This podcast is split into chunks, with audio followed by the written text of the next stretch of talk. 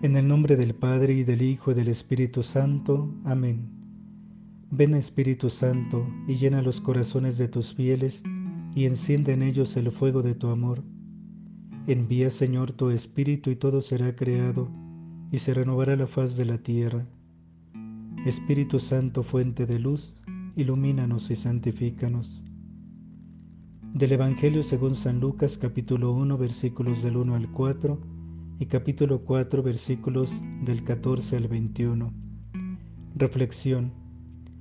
Nos encontramos ya en el tercer domingo del tiempo ordinario, el domingo de la palabra de Dios, instituido por el Papa Francisco en 2019, y en él se nos presenta, tanto en la primera lectura como en el Evangelio, la importancia de la palabra de Dios para el pueblo. La gente la leía y la escuchaba con atención porque en ella encontraban lo que Dios quería comunicar a cada uno.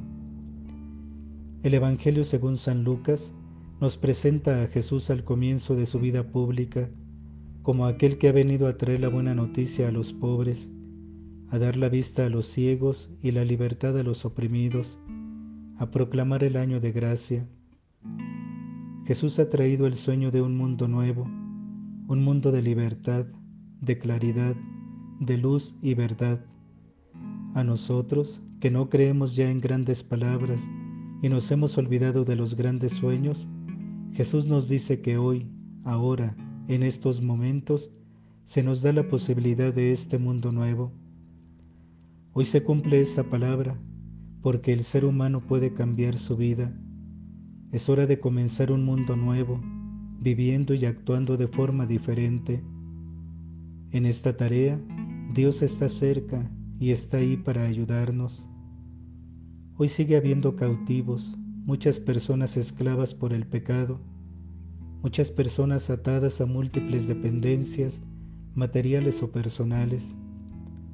Jesús viene a anunciarnos la liberación de toda dependencia u opresiones que humillan la naturaleza humana y provocan el vacío y la desesperanza. La peor ceguera es la, cerrazón a todo lo que no convenga a mi propio egoísmo o autosatisfacción. Ante este mensaje, cada uno de nosotros debe considerarse pobre, ciego y oprimido, y sólo así necesitaremos a Jesús. Si no, pasará de largo, porque no lo necesitamos. La presencia de Jesús siempre tiene que ser una buena noticia, y las buenas noticias transmiten alegría, paz, amor, responsabilidad por las cosas bien hechas. Y si Jesús es buena noticia para mí, yo debo ser buena noticia para los que me rodean. No puede darse una cosa sin la otra. Por eso este domingo me pregunto, ¿mi manera de transmitir a Jesús transmite esa paz, ese amor, esa responsabilidad? O transmite miedo, temor, angustia.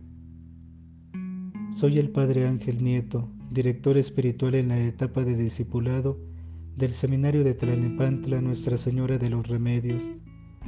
Saludo a nuestros familiares, amigos y bienhechores de nuestro seminario. Que Dios los bendiga.